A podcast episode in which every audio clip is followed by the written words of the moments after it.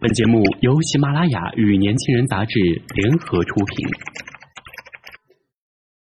年轻是一次最有收获的阅读，我们的态度不在成功学的书单里。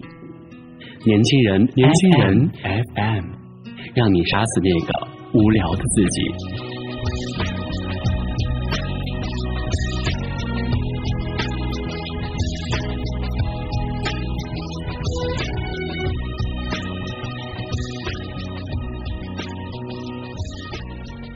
夜再深一点，线再长一些。时间就像错轨的列车，来来往往，却从未有过两张至始至终相同的车票。这条路到底很远呢。也许在下个路口上，我们就要分道扬镳，就如同当初的你和我一样。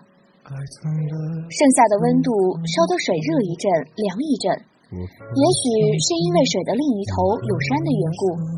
又或许是因为受热不均的缘故，至少你拉我下水的时候，我是觉得一脚温着，一脚凉的。微微，你是不是内分泌失调啊？他笑着说道。你才内分泌失调呢，小猴子，活腻歪了是不是？他一副正嘻嘻讨打的模样，果然又让我脸色黑了几分。你属豹子的，说两句话能吃人？你才属豹子的。我捧起一捧水，就往他脸上招呼。他游泳是刚学的，自然而然被劈头盖脸浇了一脸。跟你讲几回了，我属猫的，懂不懂？Yes sir。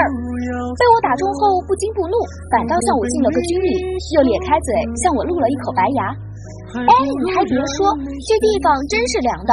我骗你干嘛？好啦，算哥错了不成？要不一会儿哥带你到山上耍，你大人不计小人过，原谅我呗。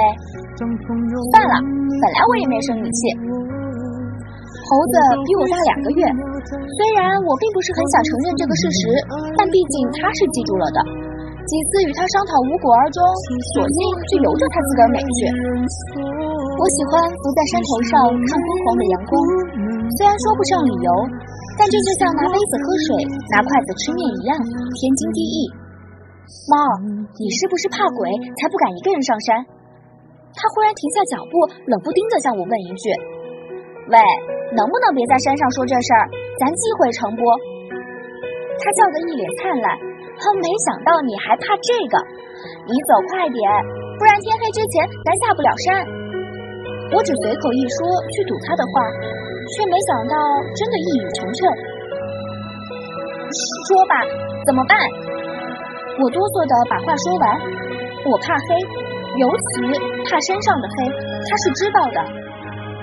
别着急，这这里我常来，再怎么样有哥呢。我看得出他有些语无伦次，却没点破。他将脖子上挂钥匙的绳子，一头拴在他手上，一头系在我手上。夜全黑的时候，即使山路再窄，也不至于再走散吧。我还记得那一天的月亮大得出奇，路过的草丛里闪着一层又一层的云光，星星点点的从身边飞过飞远，却始终像不在周围一样。不知道走了多久，眼前开始有了白炽灯的灯光，夜风吹得很凉，手掌却还是温热的。昏黄的灯光，今年每月。假如时光不那么猝不及防，亦或是我们都未曾长大，时光列车还停在原地，我们都还未曾分离，没有错过，也没有当下的汹涌回忆，多好！今天的年轻人到这里就结束了，感谢您的收听，我是主播舒杰。想了解更多关于年轻人 FM 的信息，请关注微信公众号 Youngs 一九八一，或直接搜索“年轻人”即可。